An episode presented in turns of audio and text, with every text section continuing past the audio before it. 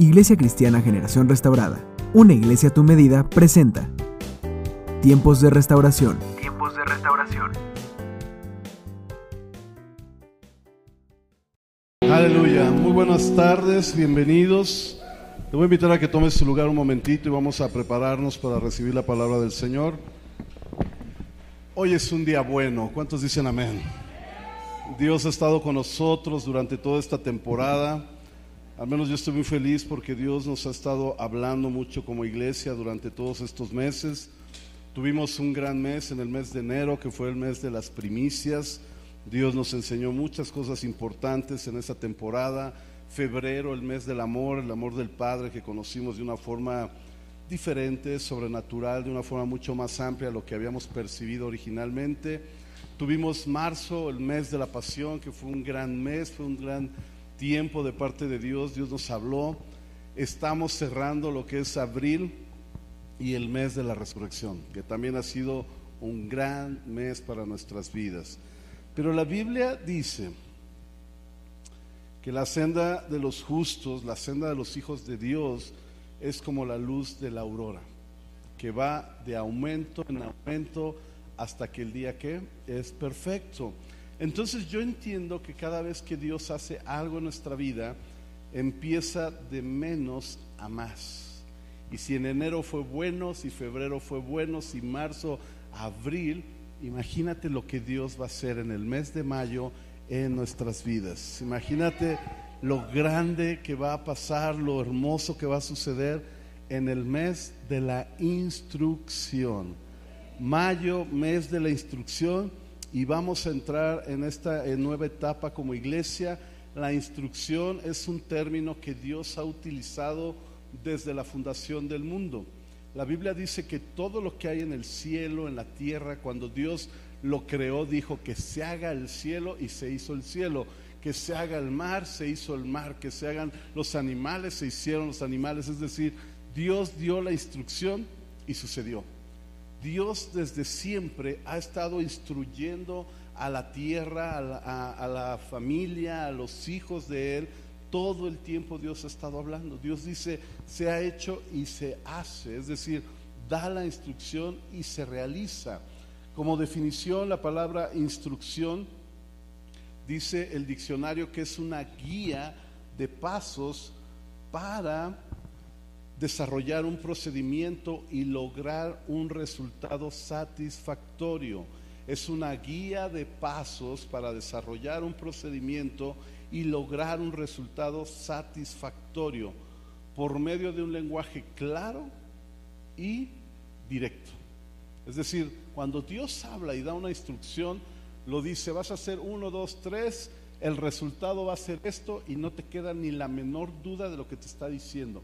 Lo dice con tal claridad y con tal eh, dirección en el sentido de que es muy claro y muy directo que no nos queda duda.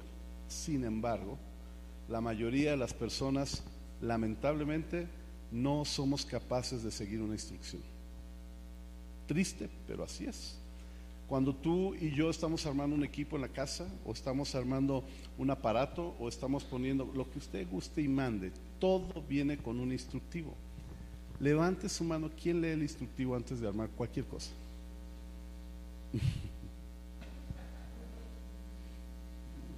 Seamos honestos. Lo bueno es que hay pura gente sincera. Nadie, ¿no? Estamos armando y vemos el instructivo. Lo primero que hacemos es, va para allá y, empezar a armar. Tenemos un juguete y ¡pum! el instructivo al, al lado, empezamos a armar. Pero ¿sabe qué es lo que siempre sucede? Es que la mayoría de las veces no nos queda.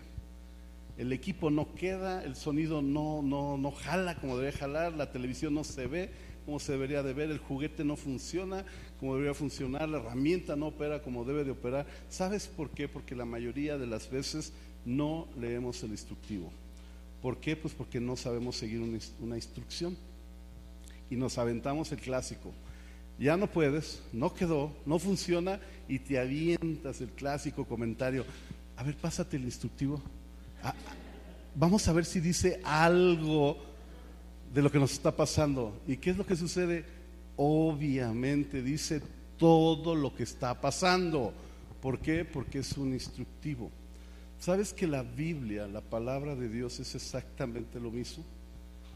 Y sucede lo mismo, echamos a perder nuestra vida, echamos a perder nuestra relación familiar o del matrimonio, o nuestras finanzas, o lo que usted guste y mande, su negocio, su ministerio, todo. Ya que lo echamos a perder, ah, ¿y si leemos la Biblia? ¿Y si vamos a pedir consejo? ¿Y si, y si nos metemos un tiempo de estudio? ¿Y si, pero ya que echamos a perder las cosas. La humanidad, lamentablemente, estamos bajo un ataque, bajo una una guerra constante que de alguna manera nos hace evitar entrar a una instrucción. Y no porque no queramos entrar, sino que nuestra carne se niega a eso. Si usted recuerda, por ejemplo, cuando Dios creó el universo y puso a Adán y a Eva en el huerto, ¿qué fue lo que les dijo? Es suyo, disfrútense, disfrútenlo, gócense, nomás no toquen este árbol. Y esa era la instrucción todo disfrútenlo, nada más este árbol guárdenlo. ¿Qué fue lo que hicieron? No siguieron la instrucción. Cuando Dios llevó al pueblo por el desierto y les proveyó el maná y les dijo, solo tomen la porción que necesitan. Como los que estuvimos ayer, ¿no? Te dan tu cazuela y te cómete lo que necesitas. Pero no, la mayoría pum, vacía la cazuela en el plato y dice, esta es mía. ¿Y qué es lo que sucede? Que ni siquiera no lo acabamos, ni siquiera lo disfrutamos. En esa época Dios les daba el alimento suficiente para sobrevivir, mejor dicho, para vivir, para estar nutridos. ¿Y qué es lo que hacía la gente? Acaparaba todo, lo guardaba y no seguía la instrucción. Y así podríamos hablar de muchos otros casos de la escritura que hablan exactamente lo mismo. Y así podríamos hablar de ejemplos tuyos y míos, de cómo hemos hecho a perder una lámpara, cómo hemos echado a perder un estéreo, cómo hemos echado a perder un sillón, una cuna. Todos los papás cuando armamos la primer cuna, siempre queda patos para arriba, ¿no? Y que, ¿esto qué es? Y viene mamá y, y, el niño, pues ahí en el colchón o que sea, porque la cuna nunca quedó. Meses después empieza uno y empieza, ah, y al fin quedó. La cuna se viene usando dos, tres meses después porque no seguimos la instrucción. La Biblia es la instrucción de Dios para todos nosotros. El mes de la instrucción va a ser un tiempo hermoso. Prepárate porque Dios nos va a estar hablando en qué área no estamos instruidos, en qué área nos hace falta instrucción, en qué área hemos fallado. Proverbios capítulo 4, versículo 4, por favor ayúdame a buscarlo y si no ahorita lo van a poner en las pantallas. Proverbios capítulo 4, versículo 4 dice la siguiente manera. Mi padre me instruyó de esta manera, es decir, mi papá me enseñó esto, mi papá me dijo que hiciera esto. Aférrate de corazón a mis palabras, obedece mis mandamientos y vivirás. Avánzale un poquito al versículo 13, Proverbios 4, versículo 13. Dice así, aférrate a la instrucción y no la dejes escapar. Cuídala bien, que ella es qué? Tu vida. ¿Sabe que la instrucción, aunque es quizás una, una metodología, quizás es toda una serie de procesos o una guía de pasos, como lo acabamos de, de descubrir en el diccionario, es para bendición nuestra. Cuando usted compra una pantalla de esas de 60 pulgadas y te dice ponla así y si la vas a colocar en la pared, utiliza un soporte de estas características para que obviamente aguante la pantalla, para que funcione, conéctalo con tal tipo de conexión, que tenga una tierra física para que si hay una descarga, pues la tierra obviamente se descargue a tierra, la, la corriente o el pico de voltaje se vaya a tierra. Pero ¿quién hace eso? Y es para el bienestar de nuestra inversión. No sé cuánto hayas podido invertir en un equipo, pero siempre es con la idea de que ese equipo dure más. Cuando Dios nos da la instrucción a través de su palabra, lo que Él espera es que tu vida y mi vida sean mejores, que nuestras vidas, nuestra forma de actuar, nuestra forma de caminar, nuestra forma de conducirnos, nuestra forma de, relacionarnos sea duradera, sea buena, sea mejor pero la mayoría de la gente no queremos seguir una instrucción porque estamos acostumbrados a hacerlo a mi manera. Podrá decir lo que sea, pero yo creo que esto es mejor. De repente tú das una instrucción o un líder da una instrucción aquí en la iglesia o el pastor deja una instrucción al líder y a la mera hora cada quien hace lo que quiere. Porque no escuchan la instrucción. Me dicen algo a mí, por ejemplo, mi pastor a veces me da un comentario. Hace muchos años cuando lo conocí, me acuerdo que en el proceso de consejería un día me agarró, me sentó y me dijo, Jacob, esta es una instrucción no te estoy dando oportunidad que lo pienses, no quiero que lo analices, no quiero que me digas si estás de acuerdo o no. Me dices una instrucción y me dijo, ¿sabes distinguir entre una instrucción y un comentario? Le dije, sí, pastor, sí sé. Me dice, ok, entonces haz esto. Salí, hice lo que tenía que hacer y Dios me bendijo. Y parecía algo raro, hermanos, porque de hecho la instrucción que él me dio era, era algo difícil para mí porque tenía que deshacerme de algo que yo apreciaba. Y él me dijo, es una instrucción. Y de primero yo dije, esto está mal, porque es algo que a mí me gusta, es algo que a mí me costó, es algo que yo aprecio, es algo que yo quiero. Y él, como no le costó, como él no sufrió lo que yo sufrí, como él no pagó lo que yo pagué, como él no sabe lo que vale, me lo está quitando. Y fue una lucha de venirme de allá de Naucalpan para acá en el coche. Yo venía peleándome conmigo mismo, peleando con la instrucción que me dio un pastor, peleándome con Dios porque dije, yo no sé para qué me llevaste para allá, yo no sé por qué este hombre me dice esto, se pasa de lanza, siempre me pide cosas así y siempre y siempre. Llegué a la casa y hice lo que tenía que hacer. Y me aguanté todo el berrinche y tiempo después la bendición llegó a mi casa pero tuve que aprender a seguir una instrucción, que es muy diferente a un comentario. ¿Sabes que todos nosotros cuando nos dan una instrucción, nosotros pensamos que es opcional? Creemos que en la escuela, cuando el maestro te dice, la entrega de este trabajo está al día a tales horas, todo mundo se va como que de todas formas nos va a dar chance.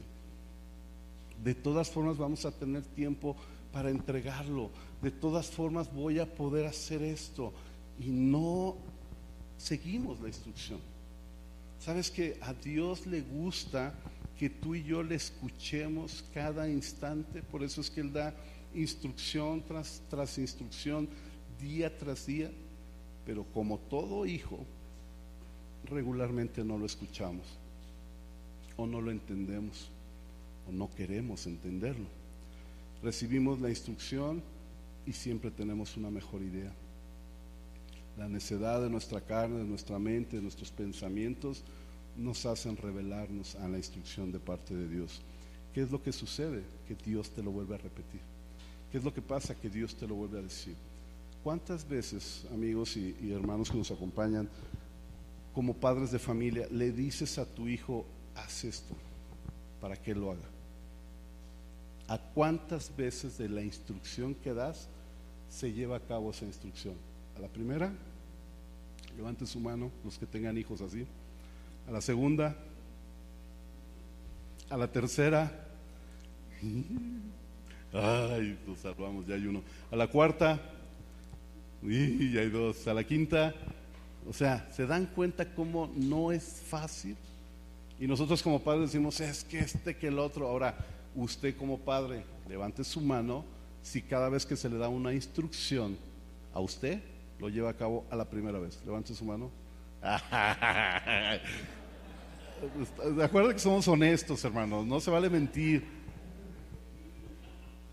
Ya, el Benny dijo a la décima para no errarle, ¿no?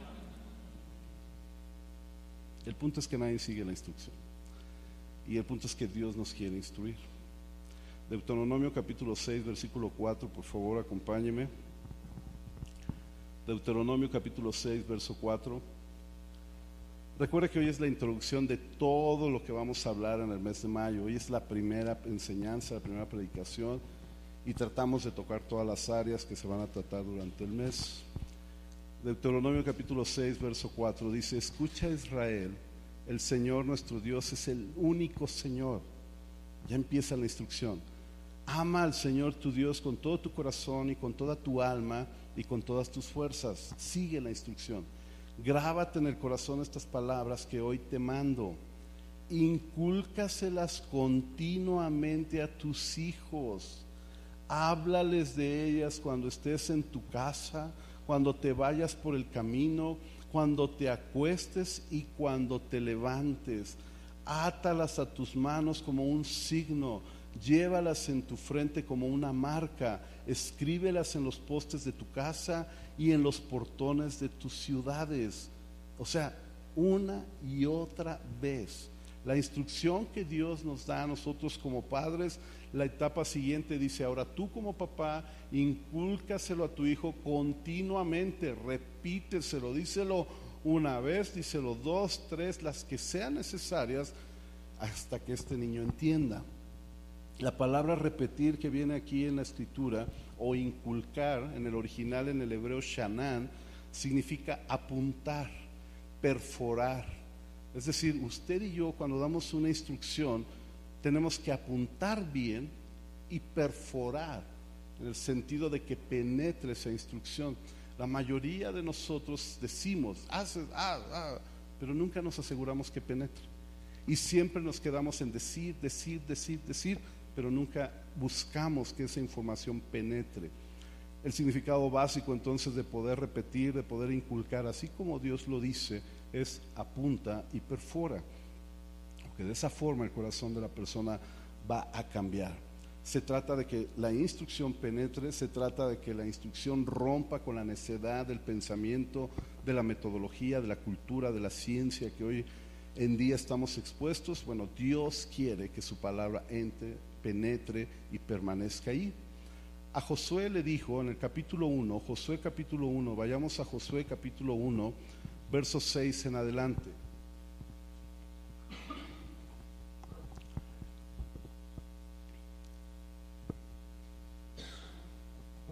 Ya lo tiene Josué capítulo 1, versículo 6. En el capítulo 1, verso 6, Dios le dice a Josué, sé fuerte y valiente. Versículo 7, ten mucho valor, sé muy fuerte y sé muy valiente.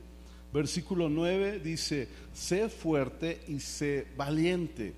Y pareciera que ya está todo listo, pero no. En el versículo 18 del mismo capítulo, es decir, Josué capítulo 1, verso 6, verso 7, verso 9 y verso 18, le vuelve a decir, pero tú sé fuerte y sé valiente.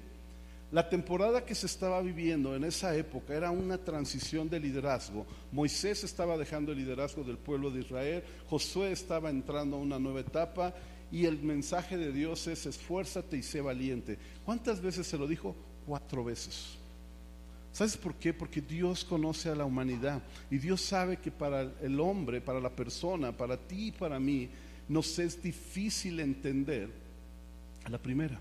Deberíamos de hacerlo pero regularmente no lo hacemos. Se les dice algo, se les da la instrucción de algo, pasa un mes, pasa dos meses y apenas están acordando lo que hablamos en X reunión, lo que hablamos en una junta de liderazgo, en una junta de servicio, hoy hay que arreglar esto, hay que cambiar aquello. Pasan días, pasan semanas y apenas están acordando que algo sucedió. Y si no se vuelve a dar la instrucción, no se lleva a cabo. ¿Sabes que esta es una problemática constante en la vida de toda la humanidad? ¿Sabes que la mayoría de las personas tenemos un problema grave en cuestión de seguir la instrucción? Dios le dijo a este hombre llamado Josué, un joven, un, líder nuevo, un líder que estaba surgiendo, tenía fuerza, era valiente, era un gran guerrero, y Dios le dice, sé fuerte y sé valiente porque tú harás que este pueblo herede la tierra que yo le prometí a tus antepasados. Y luego le vuelve a decir, solo te pido que tengas mucho valor y tengas firmeza. Y o sea, le vuelve a decir lo mismo, para obedecer todo lo que la ley que mi siervo Moisés te mandó y no te apartes de ella para nada, solo así tendrás éxito en donde quiera que tú vayas. Luego le dijo, recita siempre el libro de la ley y medita en él día y noche. Cumple con cuidado todo lo que está en el escrito y así prosperarás y tendrás éxito. Versículo 9.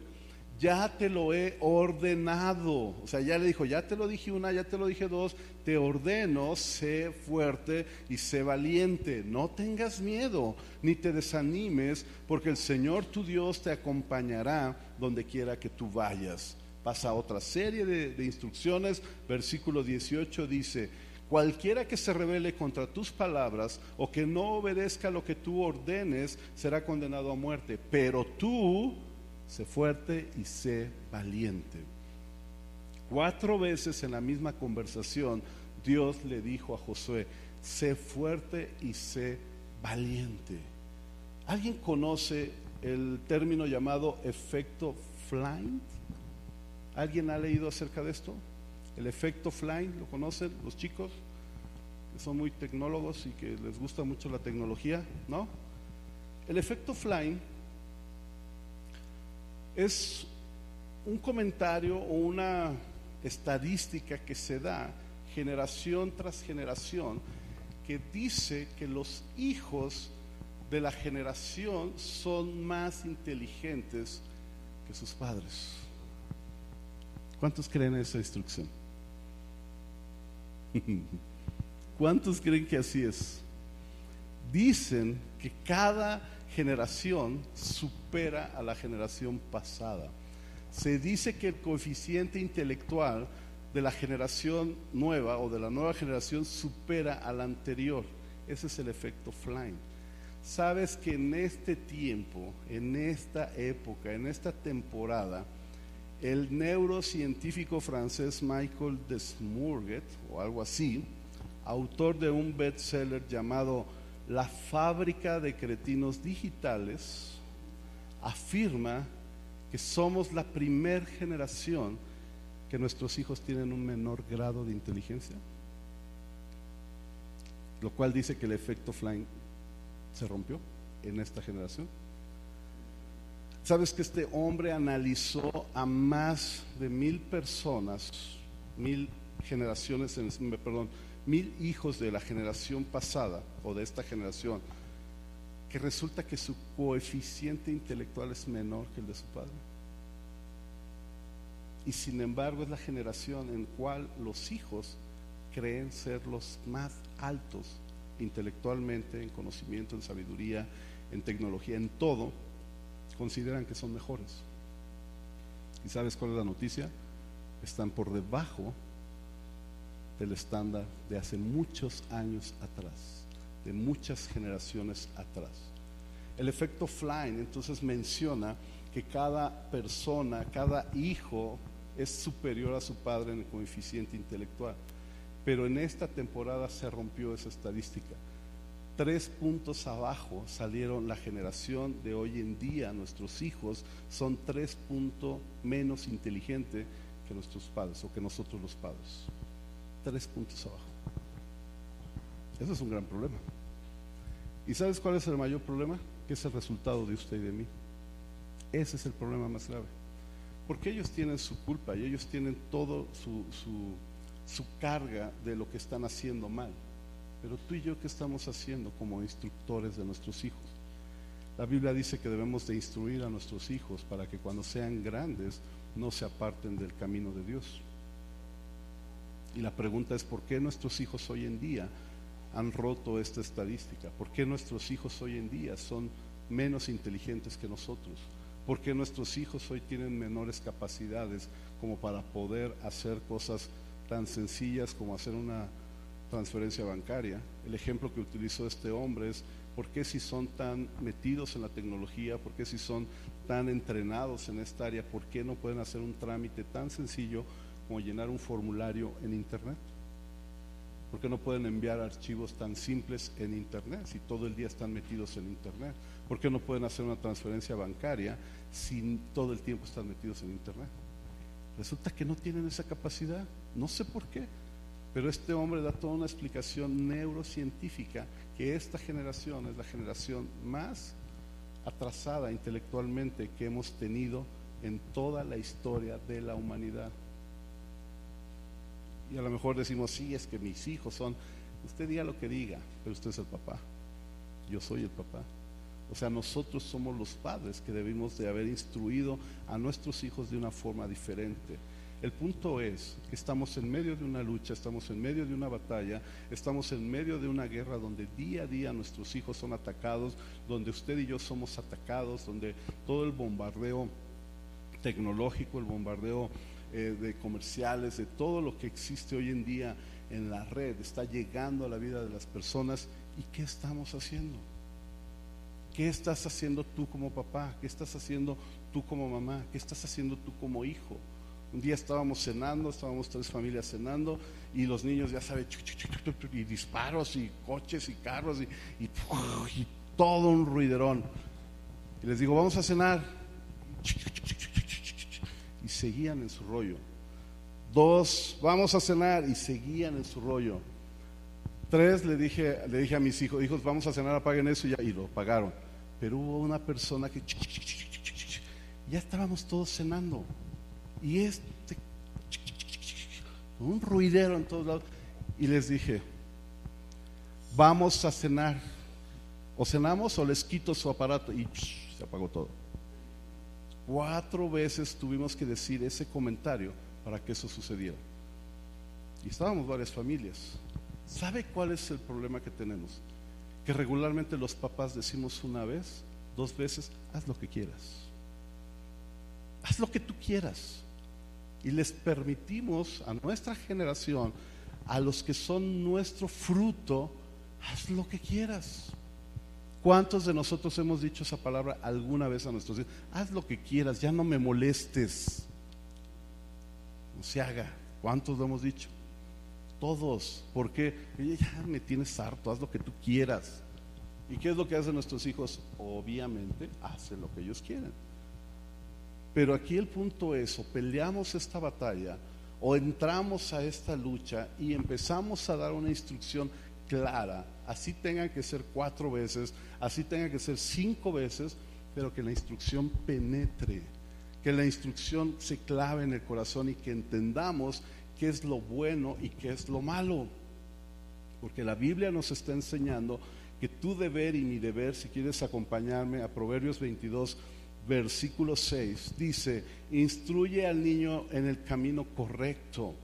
Pregunta, hermanos, ¿es correcto que estemos cenando y que estos cuates estén jugando en la mesa? ¿Es correcto que tú estés hablando y que estos cuates estén chateando con quién sabe quién? ¿Es correcto que estemos haciendo algo cuando todo el mundo está desconectado de la mesa? ¿Es correcto?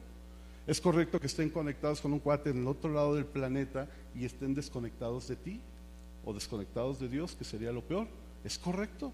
Entonces la Biblia dice, instruye al niño en el camino correcto y aun cuando esté viejito, no lo abandonará. Pero el problema es que nosotros no damos la instrucción. Nosotros no nos aventamos la bronca. ¿Sabes? Para que haya paz en un lugar, tiene que haber guerra. Y si tú y yo no peleamos esta batalla, si tú y yo no vencemos en esta competencia que tenemos a veces con toda la tecnología, con todo lo que estamos experimentando. Y ojo, no estoy diciendo que, es mala la tecnología.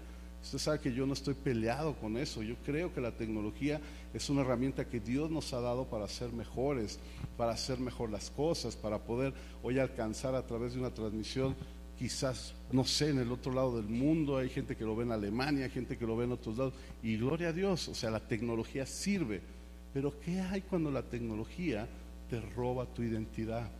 ¿Qué hay cuando la tecnología te roba tu familia? ¿Qué hay cuando la tecnología te está robando el amor del Padre? ¿Qué hay cuando la tecnología te está robando la unción que tienes como, como ser humano? Cuando los chicos entonces están más preocupados por matar a alguien Sí, sí, sí, sí. Están más preocupados por tírale, mátalo, mátalo, dale, dale, la cabeza. Mátalo, mátalo, está atrás, está atrás, mátalo. ¿Alguien ha escuchado esos comentarios en su casa recientemente? No os hagáis. Todos, no se hagan. ¿Y sabes por qué? Porque nos falta dar instrucción. Nos falta poner límites, nos falta decir las cosas, nos falta levantar la voz y decir, esta es una instrucción, una, dos, tres, cuatro, hasta que entre, hasta que penetre y se entienda el mensaje que es correcto o que es incorrecto. La Biblia nos enseña que hay dos formas de vivir, dos formas de hacer las cosas, o por la puerta ancha, dale como quieras, hijo, ah, no te preocupes, mátalo, al cabo que es un juego, es un juego, no pasa nada, mátalo, ah, dispárale, dale, en la cabeza, en la cabeza, que, que, que salpique bonito, ¿no? Haz lo que quieras. ¿No? Y en la madrugada ahí están todo mundo diciendo tontería y media, ¿no? O chateando a las 3 de la mañana, o hablando, hermanos, tenemos que ser sabios. Pero nosotros no damos la instrucción. O sea, sí, nuestros hijos están pasando una lucha muy fuerte. Sí, nuestros hijos están en esta estadística. Son tres puntos menos inteligentes que nosotros. El punto es, ¿se van a quedar ahí? El punto, nos vamos a quedar ahí, nosotros no vamos a hacer nada, que se muera nuestra generación, que se pierda nuestra generación, que nuestros hijos dejen de servir a Dios, que nuestros hijos dejen de ministrar, que nuestros hijos dejen de amar a Dios, que nuestros hijos dejen de ser buenos estudiantes, que nuestros hijos se gradúen, que nuestros hijos sean empresarios, o sea, lo vamos a dejar ahí. Que se pierda, no importa, son tres veces menos inteligentes que yo, no importa. ¿En serio? Porque la Biblia dice, instruye al niño en su camino y cuando esté viejo no se apartará de él. Instruye al niño en el buen camino y cuando esté viejo no se apartará de él. La primera porción que yo le dije es, mi padre me instruyó de esta manera. Aférrate a la instrucción que te estoy dando. Ese es el consejo que tenemos hoy. ¿En qué áreas hemos fallado? ¿En qué áreas no hemos dado la instrucción correcta? ¿En qué áreas como esposo, por ejemplo, hemos permitido que nuestra esposa tome decisiones que no le corresponden? Y no porque no tenga la capacidad, sino que el día de mañana hay que pagar un precio alto por una mala decisión. ¿En qué momento las esposas han permitido que los esposos hagan lo que quieran en el sentido de tener una, disciplina como ellos quieren, como ellos consideran o comprenden que es bueno, porque es el hombre, porque, o sea, todos hemos fallado. ¿En qué parte como matrimonio hemos dejado de dar la instrucción? ¿En qué parte como siervos de Dios hemos dejado de instruir? Como pastor, ¿en qué parte yo he dejado de pastorear cuando tengo que instruir? ¿En qué parte he fallado como hijo? ¿En qué partes hemos fallado como hijos que no escuchamos la voz de papá, la voz de mamá, la voz de Dios? ¿En qué áreas hemos fallado en la instrucción? Todas. Y si no todas, casi todas. Pero sabes una cosa, no todo está perdido. O dejamos que esto suceda, o nos fajamos los pantalones y salvamos a nuestra generación.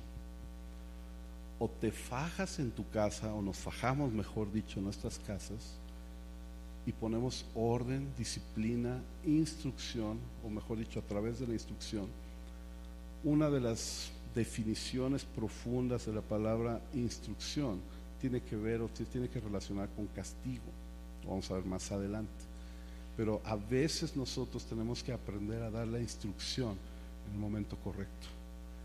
No es que hayan fallado, no es que ya se quedó así, no, podemos hacer algo, podemos recuperarnos, podemos levantarnos, tenemos a Dios de nuestro lado, Dios pelea nuestras batallas, Él ya venció, por lo tanto nosotros podemos vencer. Él, él en, la forma en que Él hizo las cosas fueron perfectas. Tú y yo no somos perfectos, no somos los mejores padres, no somos los mejores pastores, no somos los mejores líderes, no somos los mejores hijos. Sabes una cosa, Dios es el mejor padre, Dios es el mejor pastor, Dios es el mejor hijo y Él está con nosotros y nos enseña cómo debemos de ser o cómo debemos de actuar. Por eso la palabra dice, Jesús es la primicia de todo. Porque el Padre, el Padre Celestial ve en Jesús al papá que nosotros no somos. El Padre Celestial ve en Jesús al Hijo que todos nosotros no somos. El Padre ve en Jesús la perfección que tú y yo no tenemos. Y Jesús se paró y fue a la cruz del Calvario y murió en la cruz del Calvario por mis errores, por tus errores, por tu falta de instrucción, por mi falta de instrucción. Él ya pagó esa cuenta. ¿Qué es lo que tenemos que hacer? Tomar lo que Él nos ha dado. Y hoy la oportunidad que tenemos es decir, Señor, pelea por mí. Señor, yo no sé cómo instruir a mis hijos, pero tú sí sabes. Yo no sé cómo llamarles la atención porque cada vez que hablo empiezan los problemas. ¿Cuántas veces nuestros hijos no nos han desafiado? ¿Cuántas? ¿Cuántas veces, oye, fíjate que, no, pero es que tú, que, ¿a quién le ha pasado eso?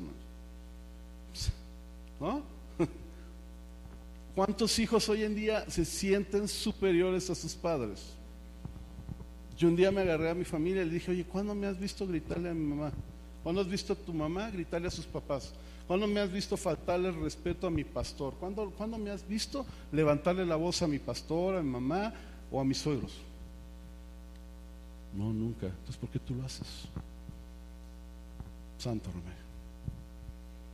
Pero si tú no lo dices, si tú no lo instruyes, una, dos, tres, las veces que sean necesarias, nadie lo va a hacer. Y créeme, papá, o le entramos hoy o le entramos mañana, pero de que le vamos a entrar, le vamos a entrar.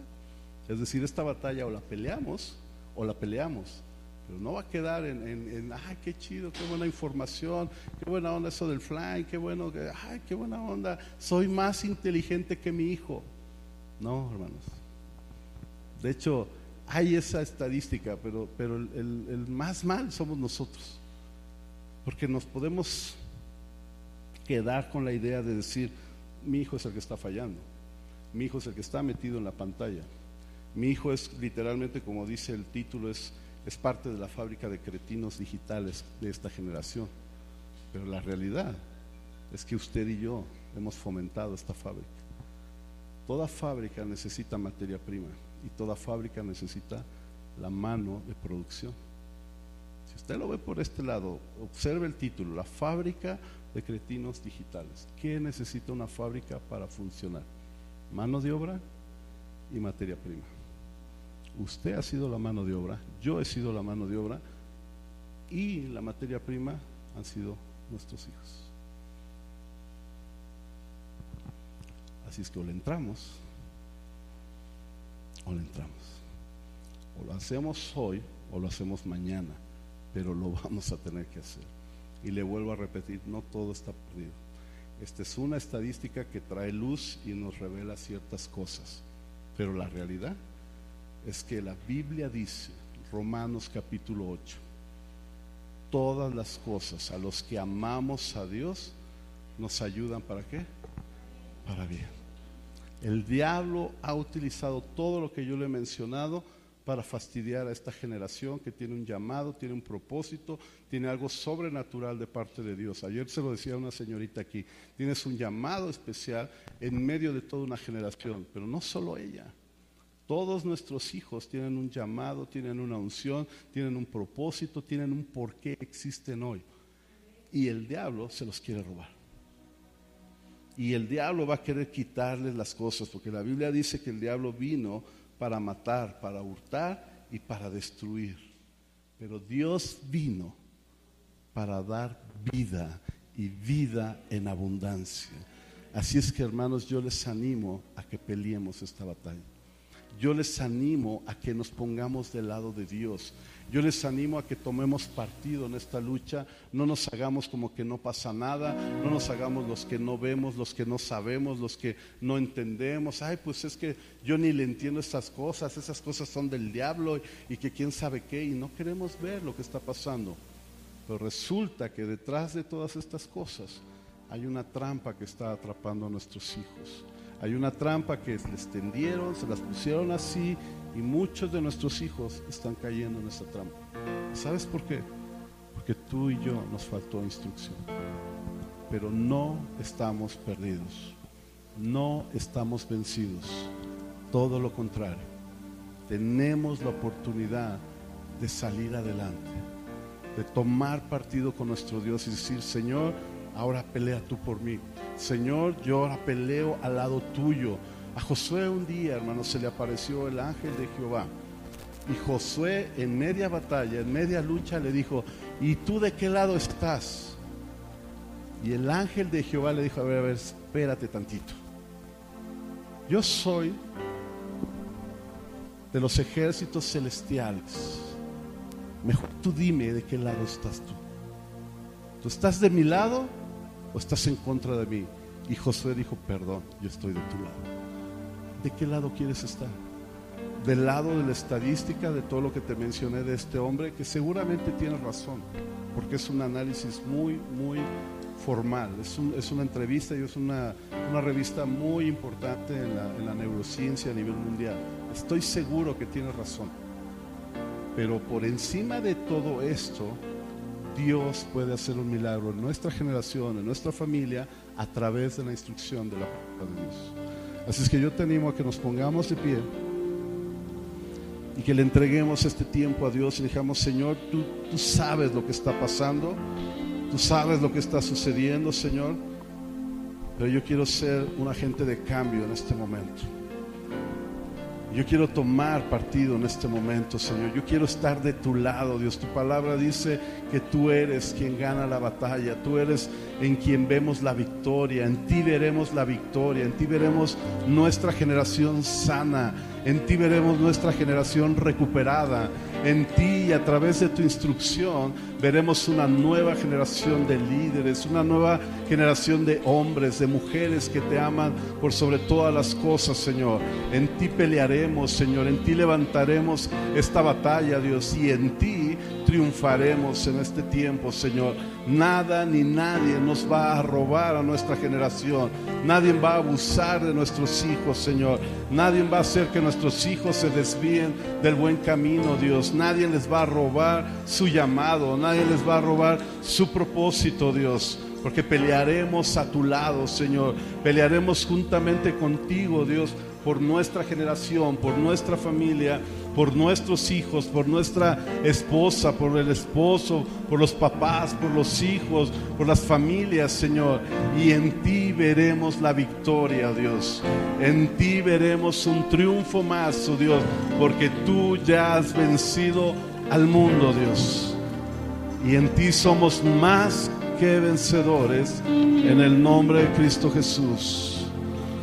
Levantemos nuestras manos un momento al cielo. Cantemos esta alabanza a Dios.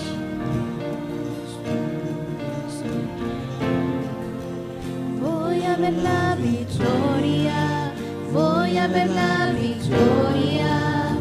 La batalla es tuya, Señor. Sí, Señor. Voy a ver la victoria, voy a ver la victoria.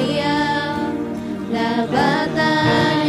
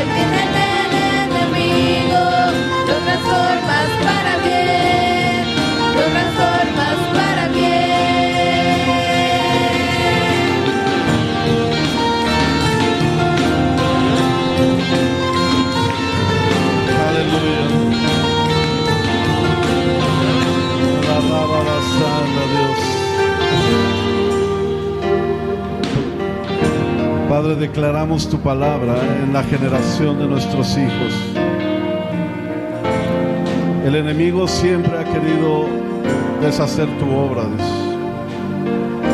Siempre ha transgiversado las cosas. Siempre ha querido robar la bendición.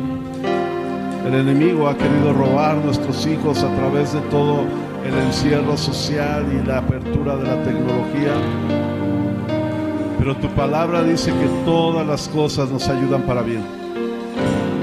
Hace muchos años el diablo quiso robarnos la bendición a través de la muerte de nuestro Señor Jesucristo. Y Dios utilizó esa etapa, esa parte para darnos vida abundante. Hoy en día el enemigo ha querido atrapar a nuestra generación a través de la tecnología y a través de todo el enredo y el encierro social. Pero yo quiero decirte de parte de Dios que en este tiempo lo que el enemigo hizo para maldecir a la tierra, lo que el enemigo hizo para tratar de robar la bendición de la iglesia de Dios, del pueblo de Dios, de la humanidad, Dios lo va a usar para bendecir a su pueblo. Dios va a cambiar lo malo para hacerlo bueno. Dios va a sacar de toda esta situación algo bueno. Nuestra generación se va a levantar, nuestros hijos se van a recuperar, ellos van a salir de este encierro, ellos van a salir de esta cuadratura emocional y espiritual que se ha fomentado, ellos van a romper los esquemas, ellos se van a levantar, ellos van a triunfar y ellos van a servir a nuestro Dios por encima de cualquier lucha o de cualquier batalla, porque Dios nos ha dado la victoria, porque Él pelea la batalla por nosotros, porque Él pelea por nuestra generación y nuestros hijos lo amarán y les servirán por mil generaciones. Nuestras familias amarán a Dios y servirán al Señor Todopoderoso. Vamos a ver la victoria vamos a ver la victoria en nuestra vida, en nuestra generación y en nuestros hijos.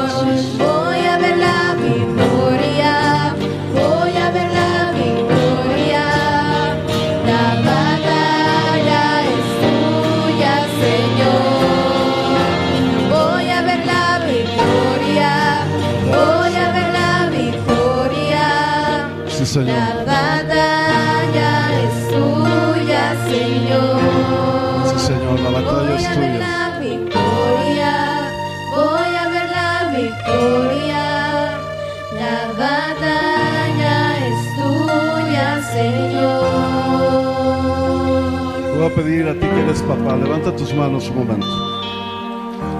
Todos los que somos papás, levantemos nuestras manos. Ahora todos los que son hijos, los que son adolescentes, pongan sus manos así, como si estuvieran recibiendo algo. Papás, levantemos nuestras manos. Hijos, pongamos nuestras manos así. Durante mucho tiempo, usted y yo como padres hemos cometido el error de decir, ya no te aguanto, ya no te soporto. Siempre eres así. Es que tú siempre haces esto. Yo lo he dicho muchas veces. Pero hoy vamos a romper ese esquema, hoy vamos a bendecir a nuestros hijos. Hoy vamos a decir, tú eres diferente, tú eres bueno, tú te vas a levantar, tú vas a salir adelante, tú eres un gran hombre, tú eres una gran mujer, tú eres un gran siervo de Dios, tú te vas a levantar, tú, tú vas a ser un gran siervo de Dios. Así es que levanta tu voz, papá, levanta tu voz, mamá. Oremos por nuestros hijos, traigamos una bendición especial por nuestra generación y declaremos bendiciones abundantes sobre ellos. Padre, venimos ante ti en el nombre de Jesús, Señor. Declarando bendiciones abundantes sobre nuestros hijos, Señor. Declaramos tu palabra, oh Dios, sobre la vida de cada uno de ellos, Señor. Declaramos que nuestros hijos se levantan, oh Dios. Declaramos que nuestros hijos van a romper esta estadística, Señor. Ellos no van a ser parte de este promedio. Ellos van a sobresalir, ellos van a salir adelante, ellos se van a recuperar, ellos van a tener fuerza para dominar la situación a la cual se están enfrentando. Ellos van a levantarse y van a ser hombres y mujeres de bien. Te van a amar, te van a servir, van a lograr metas grandes, superiores a las nuestras van a ser mejores siervos que nosotros, se van a levantar de una forma sobrenatural, van a servirte, te van a ministrar, van a alcanzar almas para tu reino. Ellos van a ser buenas personas, van a ser sabios, van a ser prudentes, van a ser inteligentes, van a ser grandes empresarios, van a ser grandes personas, van a ser grandes predicadores, van a ser grandes siervos tuyos, Señor van a alcanzar a las naciones, van a predicar a muchos lugares, Señor, van a alcanzar su comunidad, oh Dios, van a compartir con sus compañeros de escuela, oh Dios, van a hacer grandes cosas en ti, Señor. Los bendecimos en el nombre de Jesús. Declaramos que nuestros hijos son benditos en ti, oh Dios, que nuestra generación romperá con todo esquema, oh Dios. Todo lo que el enemigo trató de hacer, tú lo estás convirtiendo en algo bueno, Dios. Tú estás transformando lo malo en bueno, Dios, porque todas las cosas nos ayudan para bien a los que te amamos a ti, Señor. En el nombre de Jesús, Señor, declaramos a nuestros hijos santos para ti, Señor, escogidos para ti, oh Dios. Las luchas que pasan, ellos saldrán adelante, ellos vencerán cualquier situación a la que se tengan que enfrentar, oh Dios. Tu palabra dice que tú hablas a los jóvenes porque ellos han vencido al maligno, Señor. Y nosotros declaramos esa palabra en la vida de nuestros hijos porque ellos son más que vencedores y han vencido al maligno, Dios. Nosotros daremos la instrucción, nosotros pelearemos la batalla a tu lado, Señor. Nosotros haremos nuestra parte, Dios, para que ellos puedan salir adelante, Señor. En el nombre de Cristo Jesús, te damos gracias y te bendecimos, Señor, desde ahora y para siempre. Amén y amén, Dios. Amén. Vamos a dar un fuerte aplauso a Dios. Dios es bueno, hermanos. Dios nos ha dado la victoria. Peleemos con Él. Aleluya. Señor, gracias por este tiempo, Dios. Y gracias por la oportunidad de poderte servir, Dios. Padre, bendice a tu iglesia, llévala con bien hasta sus hogares. Permite que este día sea un día lleno de bendición, de reflexión, obviamente que estemos reflexionando todo lo que nos has hablado, Señor. Que cambiemos de estrategia, Dios, que ahora hablemos bendición sobre la vida de nuestros hijos. Que traigamos la instrucción en todo tiempo, Dios, y que peleemos esta batalla, que no nos cansemos de pelear a tu lado, Señor. En el nombre de Jesús. Y ahora, queridos amigos y queridos hermanos, que el Señor te bendiga y te guarde. Que el Señor haga resplandecer su rostro sobre de ti. Que el Señor tenga de ti misericordia ponga paz en tu corazón. Que los ojos de Dios te estén mirando todo este tiempo y te suplan todo lo que te haga falta en el nombre de Jesús. Que este mes, que será un mes de la instrucción, todos tengamos un corazón abierto a ser instruidos por el Padre Celestial y a instruir a nuestros hijos. En el nombre de Cristo Jesús. Amén. Restaurando tu vida, restaurando tu relación con Dios, transformando tu corazón para desarrollar una nueva visión, estableciendo los principios para levantar una generación propósitos en Dios, generación restaurada. Ven a vivir la gloria del Señor, generación restaurada. Ven a celebrar, generación restaurada. Una iglesia tu